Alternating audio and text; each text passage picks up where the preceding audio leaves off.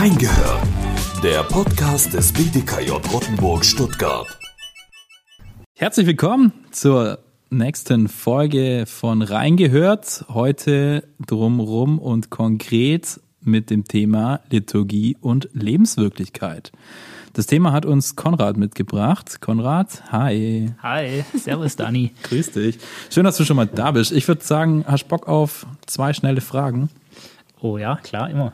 Gut, ich habe welche mitgebracht. Und zwar würde ich gerne von dir wissen, was ist denn dein prägendster liturgischer Moment, der dir spontan einfällt? Vielleicht nicht das Typischste, aber ich war ja beim Weltjugendtag ähm, in Rio, äh, wo ich mitgearbeitet habe. Und da habe ich äh, eine Fürbitte vorlesen dürfen vor ein paar Millionen Menschen ähm, und war so zehn Meter vom Papst entfernt. Und das war sehr prägend, würde ich sagen, aber ähm, natürlich auch sehr speziell also mhm. sehr rausgehoben. Es gab viele andere ähm, schöne Momente.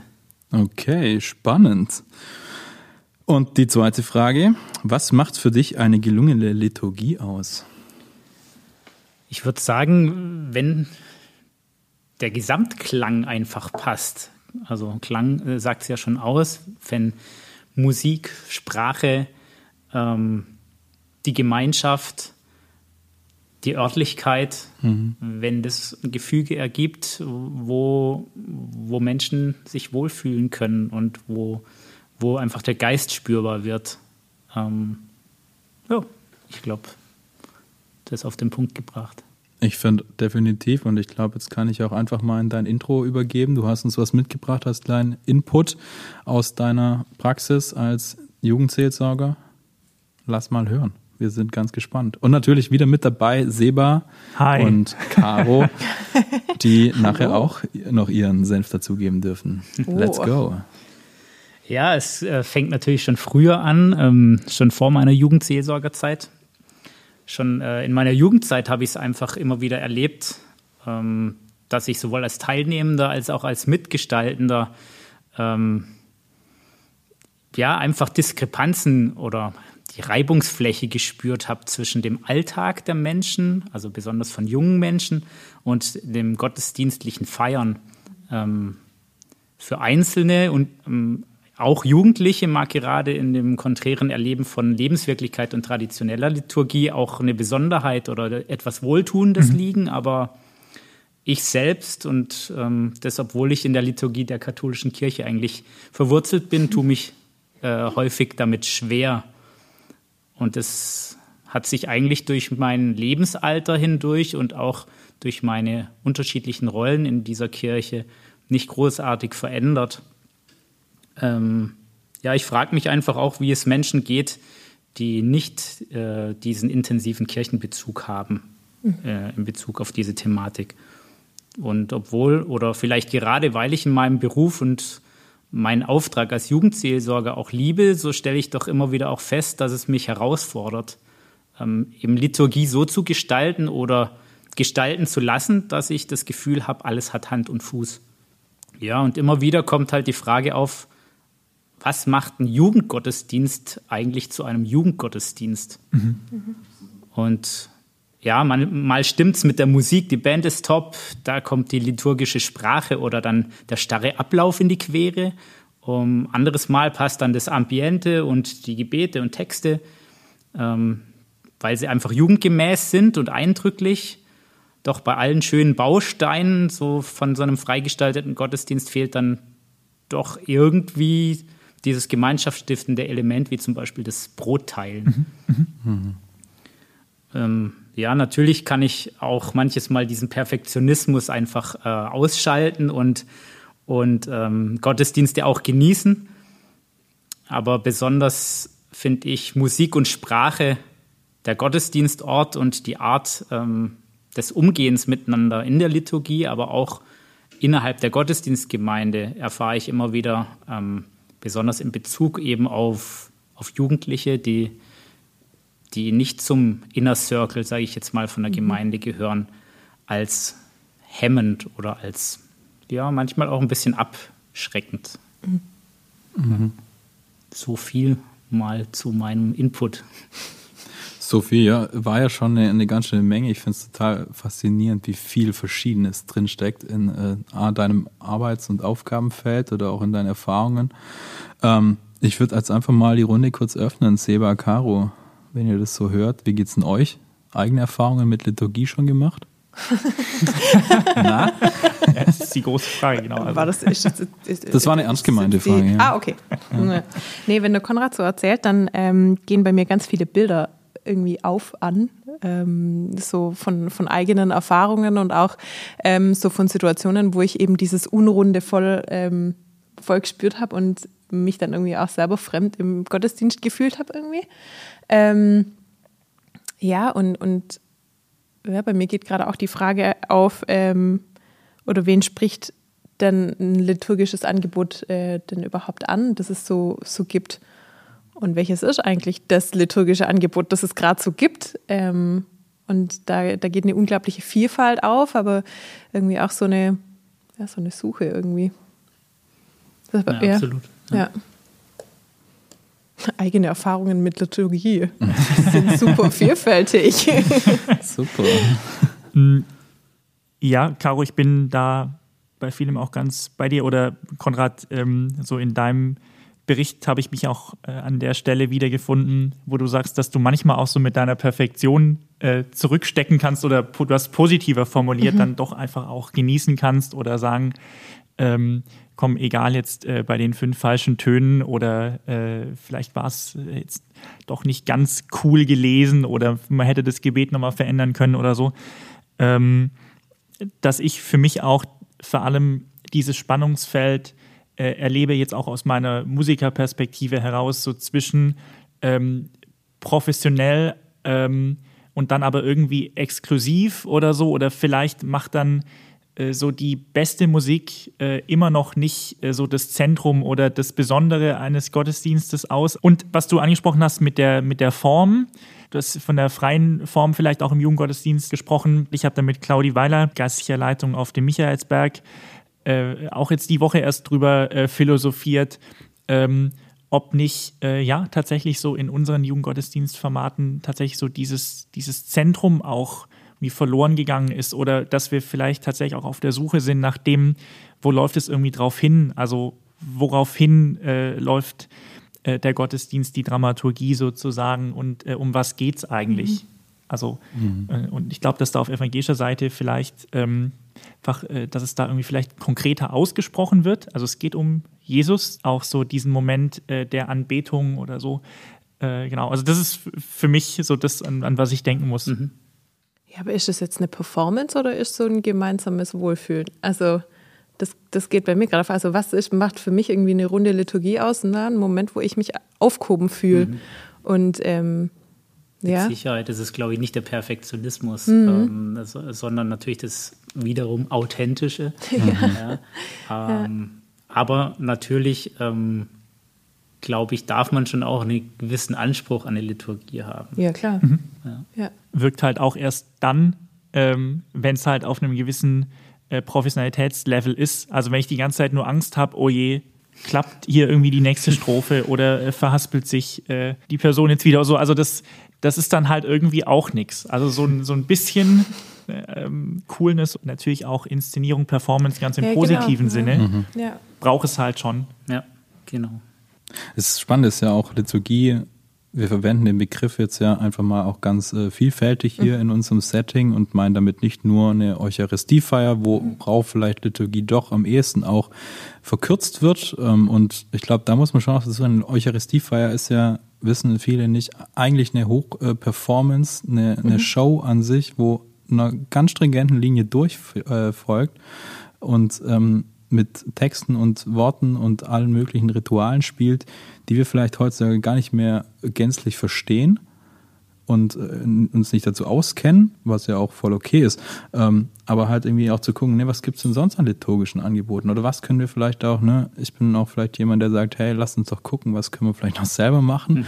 aber was gibt's denn über den Tellerrand dieser Eucharistiefeier heraus noch? Mhm. Ähm, Ich würde kurz noch zwischenschieben. Wir haben mal wieder auf Insta gefragt. Dieses liturgische Jugendgottesdiensterlebnis hat mich voll geflasht. Da kam unter anderem Godi beim SMP in Rot an der Rot mit Lagerfeuer, Schnee und tollen Menschen, Mounttones, äh, digitale yes. Advents- und Oster-Jugos. Yes. ja, das sind äh, auch ein paar von uns hier beteiligt. Auf der grünen Wiese mit fetter Anlage und kühlem Wind nach einem schönen Sommertag. Anfangsgottesdienst in Rom von der Mini-Wallfahrt oder auch Thésée in der eigenen Kirche draußen, Punkt, Punkt, Punkt. Das ist so krass, das ist so vielfältig. Mhm, mhm, absolut. Und es geht wieder von diesem gemeinschaftlichen Wohlfühlen bis hin zu, zu, zu so einer Euphorie bis hin zu einer coolen Show.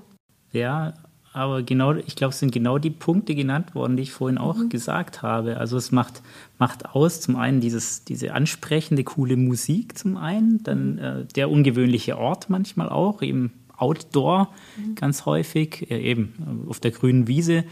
Ähm, die Atmosphäre, die, die, die netten Menschen, der einladende Charakter, der da einfach eine Rolle spielt.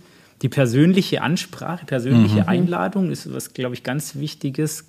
Es ging bei den Beiträgen jetzt vor allem darum, dass sie Gemeinschaft erleben mit Menschen, äh, mit denen sie schon was erlebt haben oder mit denen sie was vielleicht auch vollbracht haben oder wie auch mhm. immer, mhm.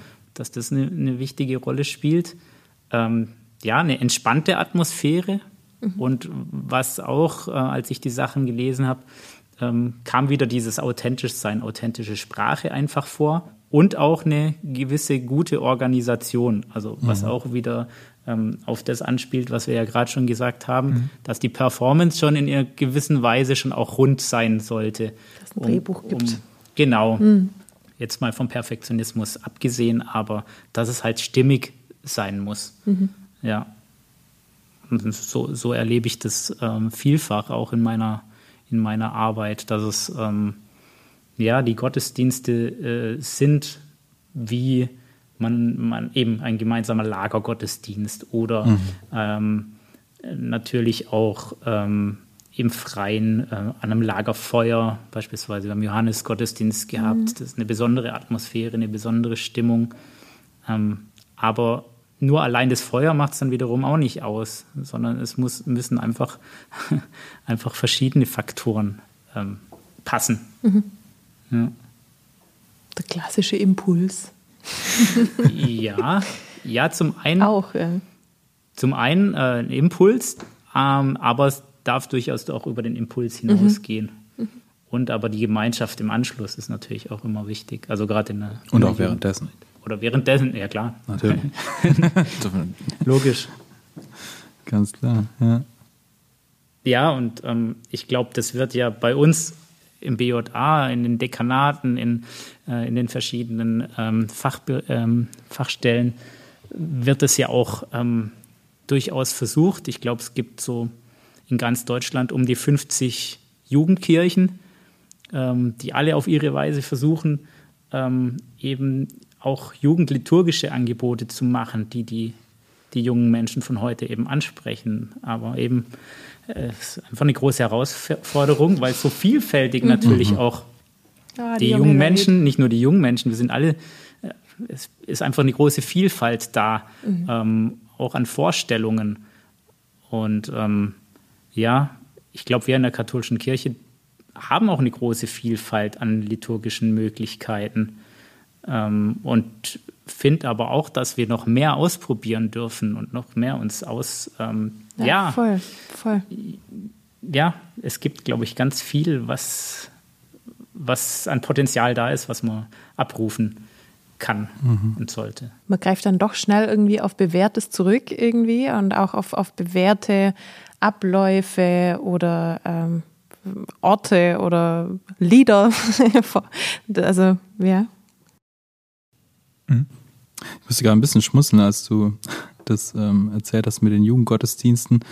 Wenn ich irgendwie mit so Generationen meiner, meiner Mutter oder auch teilweise meiner Mutter auch rede, dann äh, ist ganz oft so dieses, ja, da kommen wir auch gerne hin. Also gerade so die Generation mhm. unserer Eltern, wo ich mir denke, okay, ja, für euch planen wir es vielleicht aber gar nicht explizit, aber da, also selbst irgendwie bei einer Generation eins, zwei oben drüber, ist ja auch irgendwie so eine, so eine Offenheit dafür da, weil sie es irgendwie schön finden, auch so Gottesdienst mhm. zu feiern. Und ich denke mir dann manchmal auf der anderen Seite auch wieder, auch irgendwie eine Erinnerung aus meiner Jugendarbeitszeit, als wir einen Dekanatsjugendgottesdienst äh, geplant haben mit der KJG, wir saßen zwei Stunden dran, haben überlegt, hey, was feiern wir für einen Gottesdienst und haben rumgedoktert und dann ist nachher wieder auf, ach, irgendwie ist doch eine Eucharistiefeier, was ist jetzt eigentlich so dieses Jugendliche? Mhm. Mhm.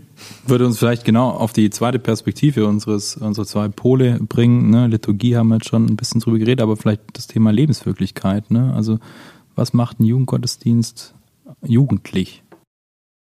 Das Spannende ist ja wirklich, was du gesagt hast, dass sich eigentlich die älteren Generationen häufig von den Jugendgottesdiensten noch mehr angesprochen fühlen. Wir sind alle Kinder Gottes. das hast du ja was schön gesagt. Ja, danke. Aber das äh, erlebe ich tatsächlich auch so und äh, frage mich dann schon auch immer wieder, ähm, naja, es ist ja schön, es freut mich ja auch, dass sich die anderen Generationen auch angesprochen fühlen, aber ähm, ist es dann wirklich noch das, was, was die, die jungen Leute tatsächlich äh, mitnimmt. Mhm. Ähm, kann sein. Äh, manchmal erreicht man äh, mehrere Generationen, ähm, sei es durch ähm, eben durch diese authentische Feier, ähm, sei es durch die Sprache, mhm. die vielleicht für viele einfach ähm, auch von den älteren Generationen ähm, nicht, nicht verständlich ist mhm. oder ich glaube schon, dass, dass die Sprache eine ganz, ganz wesentliche Rolle spielt, weil in Jugendgottesdiensten versucht, äh, zumindest versuche ich es, ähm, auch äh, tatsächlich ähm, die Sprache jetzt nicht anbiedernd äh, äh, jugendlich zu machen, sondern aber halt eben sie anzusprechen mit den Inhalten, die sie betreffen. Ähm, aber die, die Erwachsenen nimmt das vielleicht auch einfach äh, eher mit, weil sie mehr verstehen davon, als, als wenn da in hochtheologisierter Sprache gesprochen mhm. wird. Ähm, ganz interessant finde ich, ähm, ich habe letztens ein Interview gelesen, das ist nicht mehr ganz neu, ich glaube von 2016. Da hat ähm, bei katholisch.de der Erik Flügge, das ist ein junger Strategieberater, ähm, der lange auch in der kirchlichen Jugendarbeit äh, aktiv war, ich glaube, den kennen wir ja alle im Bistum sehr gut. Kommt aus wie? Backnang, ne? Almersbach, glaube ich. Erik, ja. ja. Seht ihr, da merke ich doch immer wieder, ich komme einfach nicht aus der Diözese. ähm, wie dem auch sei, auf jeden Fall ähm, ähm, sagt ja dieser drastische Untertitel, ähm, verreckt die Kirche an ihrer Sprache, ähm, doch schon auch einiges aus. Und ähm, ähm, wie gesagt, sehr drastisch ausgedrückt, aber ich glaube, da ist schon auch ein bisschen ein bisschen Wahrheit äh, mit drin. Ja, aber geht es dann, also was ich mich immer frage, da geht es ja nicht nur um die, die Sprache, die irgendwie im Gottesdienst hörbar ist oder, oder die da gesprochen wird, sondern da geht es ja auch um, um das davor, also dieses Einladen. Mhm. Warum kommen denn die Generationen, die, die älteren Generationen sozusagen zu unseren Gottesdiensten? Vielleicht, weil sie sich von der Sprache der Einladung schon angesprochen fühlen und, mhm. und da schon irgendwie Anknüpfungspunkte haben. Ähm, vielleicht muss man das mit in der Liturgie mitdenken, also so mhm. dieses, dieses einladende, ansprechende Moment, ähm, das nochmal verstärkt in den Fokus zu nehmen. Mit Sicherheit. Ich glaube, das fängt schon vor dem Gottesdienst mhm. an. Ähm, wie empfange ich die Leute, mhm. ähm, bevor sie in die Kirche gehen oder bevor sie an den Ort kommen, wo man den Gottesdienst mhm. feiert? Ja. Wie, wie spreche ich die Leute eigentlich im Vorfeld an, dass dass der Gottesdienst eben stattfindet und dass mhm. sie doch kommen sollen. Mhm. Ähm, ja. Und dass sie auch noch was davon haben. Ja. Also ähm, das ist ja das. Wir machen ja äh, ein Angebot und wir haben ein cooles Angebot, wir haben ein super cooles spirituelles Angebot, ähm, aber das wissen vielleicht manche gar nicht. Mhm. Also dass da auch ja. tatsächlich was, ein, ein, Mehrwert für sie rausspringt dabei, wenn sie denn zu einem Gottesdienst gehen. Also dass man da tatsächlich was mitnehmen darf. Mhm. Ähm, ja. Gerne nochmal äh, zu einem vorherigen Teil der Frage nach, welche, welche Sprache oder ja, welche Form ist dann auf einen Jugendgottesdienst irgendwie angemessen. Das äh, finde ich tatsächlich ist eine, irgendwie eine zentrale Fragestellung ähm, insofern, als ich glaube, dass es schon irgendeine besondere Sprache braucht oder irgendwas muss so, so ein Switch erzeugen von wir sind jetzt hier auch und wir feiern jetzt hier auch einen Gottesdienst und es hat irgendwie eine gewisse Qualität. Also braucht es auch eine gewisse äh, sprachliche Qualität, die vielleicht den Gottesdienst dann doch so ein bisschen von meinem Alltag unterscheidet oder wo ich das Gefühl habe, auch hier, ja, ähm, es ist hier irgendwie was Besonderes. Mhm. Mhm. Versteht ihr? Also ganz im Positiven, so um dieses besondere Moment zu unterstützen. Ähm, und da glaube ich auch, dass es äh, auch, vielleicht war es es auch nie, aber lange auch nicht äh, dieser, dieser Kirchenslang ist, ich lese einen Lesungstext oder stehe irgendwie auch als junger Mensch äh, im Altarraum und meine, ich muss irgendwie voller Demut dann auch in, äh, in ein äh, monotones Gebrabbel quasi verfallen, nur weil, weil man es halt so macht, weil es sich mhm. ja auch so vielleicht reproduziert, weil es vielleicht auch einfach wenig gute Sprecherinnen und Sprecher in der Kirche gibt. Mhm. Oder weil ein verqueres Verständnis ähm, äh, besteht zwischen, ich darf hier nicht performen, ich darf mich hier nicht zu sehr inszenieren, in den Vordergrund mhm. äh, stellen.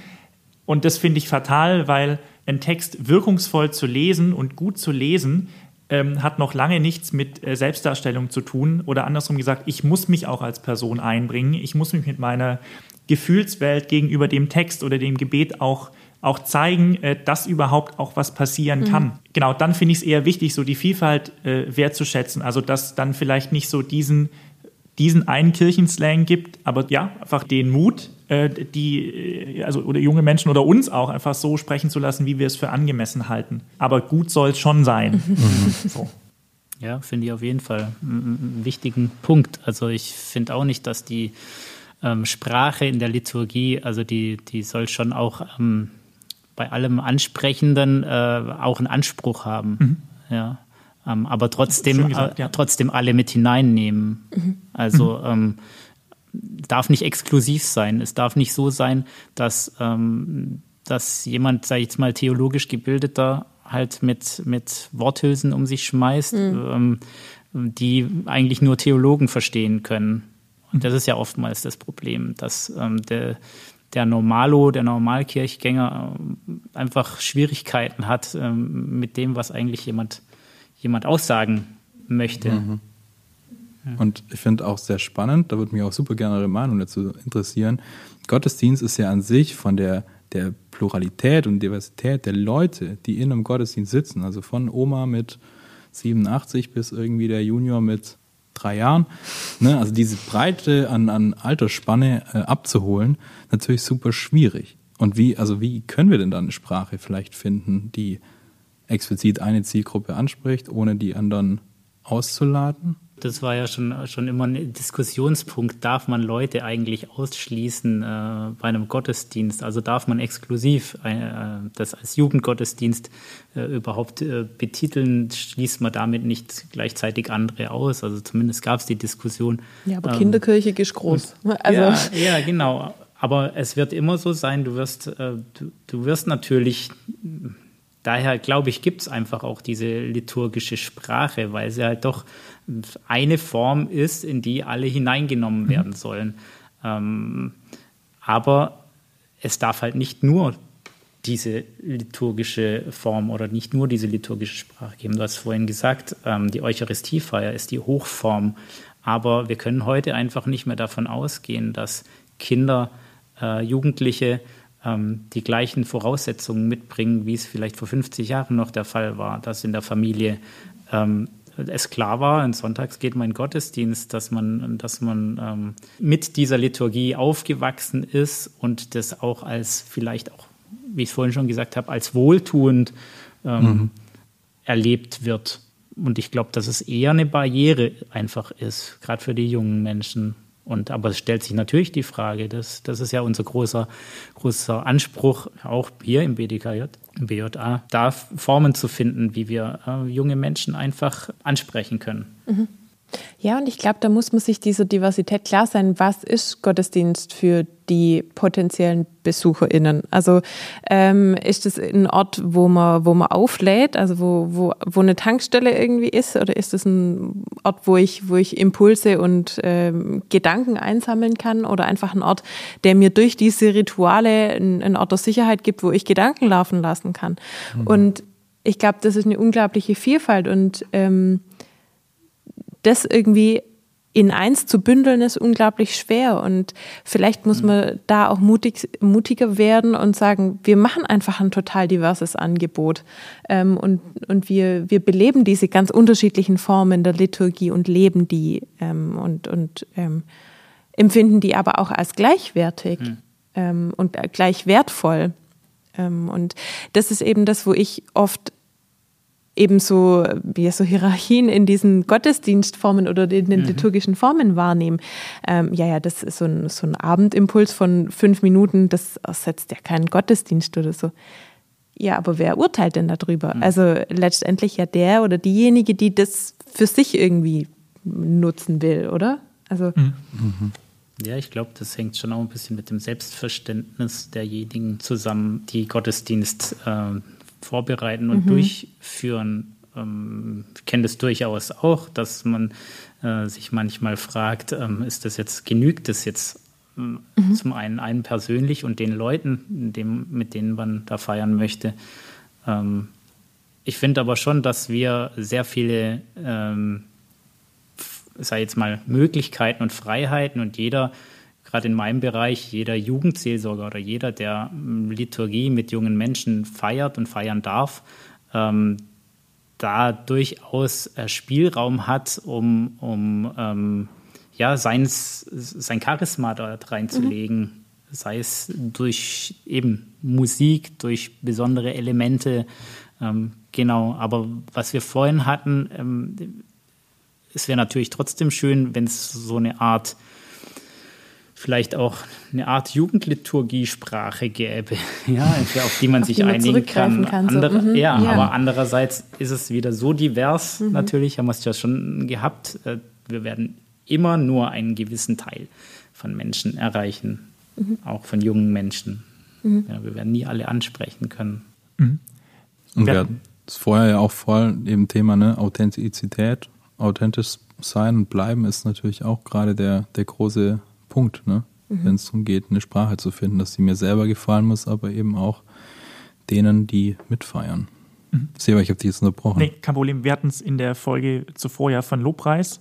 Mhm. Wenn ich so ähm, in evangelische Kontexte gucke, da habe ich tatsächlich das Gefühl, dass äh, sich da sowas wie so eine Jugendliturgiesprache mhm. entwickelt hat oder dass es ähm, dass es da durchaus, ob ich das jetzt gut finde oder nicht, das äh, sei mal dahingestellt, aber irgendwie so, eine sehr, so einen sehr alltagssprachlichen Ansatz gibt, aber eben mit explizit äh, frommen Passagen. So, könnt ihr so ein bisschen äh, ja, verstehen, weiß, was ich meine? Also ich mhm. rede sehr explizit über meinen Glauben und über äh, Gott, Jesus und meine Beziehung, aber drumherum eben ähm, sehr alltagssprachlich und sehr fresh irgendwie. Und äh, vielleicht äh, nutze ich dann, um das noch so ein bisschen authentischer zu machen, auch dann den Dialekt oder es sprechen einfach viele im Schwabenland auch Schwäbisch. Das könnte natürlich auch sein. Hoppla, auf jeden Fall. Das wäre komisch, wenn es nicht so wäre, gell? In diesen Kontexten irgendwie auch. Also genau, äh, wisst, ich meine das alles wertschätzen. Ich bin genauso auch in evangelischen Kontexten äh, äh, unterwegs und so. Mhm. Ähm, ich würde an der Stelle dafür plädieren, es einfach äh, gut machen zu wollen oder irgendwie äh, zu sagen, ich stehe jetzt hier und es ist gut so und ich darf mich hier hinstellen und ich darf jetzt diese Aktion anleiten oder dieses Gebet sprechen. Und da erlebe ich eher äh, vielleicht auch so ein, ähm, ja, äh, so ein, oh je, ähm, darf ich das, also ich habe es vorher schon gesagt, ne, aber ich glaube, das ist tatsächlich irgendwie so zentral. Ist es richtig, was ich gerade mache? Ist es gut? Voll, äh, so, ne? das und äh, ich glaube, so diese, mhm. ich kann es jetzt gerade gar nicht so, ja. so richtig mhm. in, äh, in, in einem Wort äh, zusammenfassen. Äh, da würde ich einfach allen Mut zusprechen, ja, mach es doch, wie du das jetzt für richtig empfindest. Mhm. Ja, ich ne? glaube, da fehlt, da fehlt vielen, also das ist, glaube ich, auch ein Auftrag an, an uns, die wir mit nicht nur mit jungen Menschen, aber vor allem mit jungen Menschen arbeiten, sie dazu befähigen, ähm, mhm. sich hinzustellen und, und, und was vorzutragen, was, was ähm, auch im Gottesdienst, in der Liturgie mhm. äh, sich trauen, auch ja, ihre eigene Sprache zu verwenden. Mhm. Ja, was, ja. was ihnen und, entspricht. Und, und was, auch, was sie auch Inhalte. anspricht oder was sie auch mitteilen möchten. Genau.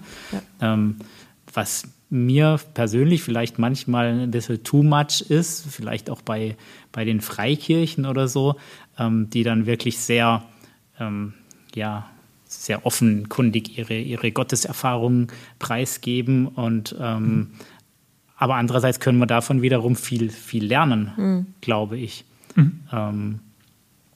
Ähm, und wir sprechen jetzt auch gerade immer von die Freikirchen, die evangelischen, die katholischen. Ich glaube, in Zukunft hin wird es immer wichtiger sein, dass wir ökumenisch denken, dass Definitiv. wir äh, in, in der Ökumene ähm, Formen finden, auch gemeinsam ähm, mhm. Gottesdienste, Gottesdienstformen zu finden, ja, die allen entsprechen oder zumindest mhm. ähm, die mhm. ansprechend sind. Ja. vor allem für diese Vielfalt ansprechend mhm. sind. Also mhm wenn wir selber nicht Vielfalt leben, dann können wir Vielfalt auch wahrscheinlich nicht ansprechen. Also, oder? Ähm. Wie gesagt, ich glaube, wir, wir, es ist wahrscheinlich äh, utopisch zu sagen, wir wollen, wir wollen jeden ansprechen. Das werden wir ja, auch um nicht Gottes schaffen. Mhm. Aber, aber ähm, es darf nicht so sein, dass wir allein dadurch, wie wir feiern, gleich einen Großteil ausschließen. So. Sehr spannende Gedanken, wo wir sicherlich noch einiges weiter reden könnten. Ich würde sagen, wir haben einiges angestoßen und kurz angerissen und ich würde euch kurz bitten, überlegt kurz, ne, was wollt ihr jetzt noch loswerden oder was ist der Punkt, wo hängt ihr gerade noch dran? Was nehmt ihr mit? Wir machen jetzt eine Strichliste, wie oft Dani jetzt kurz gesagt hat. Ja, vielleicht schneiden wir diesen Teil auch raus, man weiß es nicht. vielleicht lassen wir es jetzt auch mit Fleiß drin. Auf jeden Fall. Caro, darf ich bitten? Ja, das ist total gut, dass du mich gleich als erstes fragst. Ich weiß. Mhm. Ähm, bei mir tun sich wie immer ganz viele Bilder auf und äh, irgendwie auch Gedanken an eigene Erfahrungen und wieder die Frage der Authentizität. Ähm, und ich hänge echt auch an diesem, an diesem, ja, an diesen Hierarchien von, von Gestaltungsformen irgendwie, dass eins mehr wert ist als das andere. Ähm, und ich glaube, da einfach klar zu haben, wir wollen was gestalten, wovon viele Menschen profitieren können oder diejenigen, die wir ansprechen wollen, profitieren können. Und ähm, wir machen ein Angebot, wo es tatsächlich was zum Mitnehmen gibt. Ähm, und das Ganze authentisch verpackt. Das denke ich gerade so. Was ich daraus mache, keine Ahnung, sehen wir dann. Aber mhm. ja. Na. Ist okay so, Dani? Ja? Passt, glaube ich. Ja? Selber. Dani nickt zufrieden. Sehr gut. Ja, also ich äh, hänge immer noch an der Frage und wahrscheinlich auch weiterhin, ähm, was denn das eigentliche Zentrum unseres hm. Jugendgottesdienstes ist. Mhm. Also auch ganz selbstkritisch mit Blick mhm. auf die Adventsfestival oder Mountains Form oder so. Vielleicht sind wir da weiter auf der Suche und ich glaube, das Drumherum wird sich dann schon fügen. Äh, für mich mhm. ist es alles noch so ein bisschen, also was heißt alles, aber so diese, das ist, hat ja alles Hand und Fuß, äh, was, was wir machen, finde ich schon. Ähm, Vielleicht äh, können wir uns da auch bei jeder Gottesdienstvorbereitung nochmal klar drüber werden, wo geht es drauf zu oder ob das das, wir hatten es vorhin schon angesprochen, zum Beispiel so dieses, diese Form äh, oder das Symbol des gemeinschaftlichen Brotbrechens sein könnte, also irgendwie oder an der Tradition der Eucharistie anzuknüpfen und da vielleicht diese Identität zu finden oder eben ne, so diesen, diesen, dieses Wertvolle ähm, äh, mitnehmen zu können in, in ein Format, das dann uns entspricht oder auch mhm. zu der Musik, mhm. zu der Sprache, zu dem Style passt, der uns irgendwie nahe ist oder der uns entspricht. Konrad. Ja. Äh, mich beschäftigt einfach immer noch dieser Spagat äh, zwischen Liturgie und Lebenswirklichkeit. Mhm. mhm. Ähm, habe aber gemerkt im Laufe des Gesprächs auch, dass es tatsächlich ähm, eine Sprache trotzdem braucht, die sich abhebt vom Alltag, mhm. ähm, aber trotzdem eben nicht abgehoben sein darf. Mhm. Ähm, mhm. Ja, und das, das, das empfinde ich weiterhin als Herausforderung, ähm, als jemand, der schon, schon lange in dieser Kirche auch arbeitet, ähm, weil man doch auch in so einen Jargon verfällt, mhm. gerne in solche Floskeln verfällt. Aber besonders, glaube ich, ähm, bei Jugendlichen ähm, man, man einfach ähm, drauf aufpassen muss, authentisch zu bleiben. Mhm. Genau, wieder dieses authentisch sein. Das ist einfach, ich glaube, das ist der Kern auch des, des, des, des Christseins, authentisch sein. Das ist das Ding mit diesem Authentic-Ding. Mit dem Auto und dem Tenzi Elektrizität. Ja. Und es hat Zoom gemacht. Ihr Lieben, vielen Dank für die Runde. Für mich äh, mündet es gerade alles irgendwie in so einem äh, Kopfding mit, ja, diesen Podcast, diese Folge sollten jetzt auf jeden Fall alle hören, die in der Katechese zur Firmung stehen, ähm, weil fordert es einerseits ein oder verändert was in euren Katechesemodellen, dass jugendliche, junge Menschen mitgedacht werden. Aber dieses Fass machen wir heute nicht mehr auf, sondern wir verabschieden uns mit dieser Folge zwischen drumrum und konkret, nämlich zwischen Liturgie und Lebenswirklichkeit. Vielen Dank, dass ihr mit zum Schluss dabei wart und seid auch das nächste Mal wieder dabei. Dann geht es nämlich um das Thema, das wird mein Thema sein, zwischen Trend und Identität.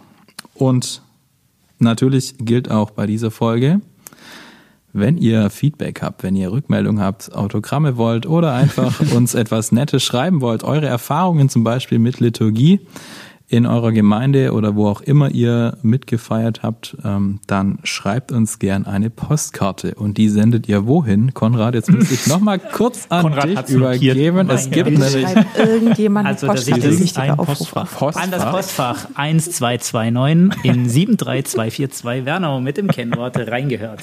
Yes, genau. Diese Oh, Karte wow. sollten wir uns noch irgendwo hin machen. Aber jetzt sagen wir Tschüss und wünschen euch noch einen schönen Tag. Bis zum nächsten Mal. Bis zum nächsten Mal. Ciao.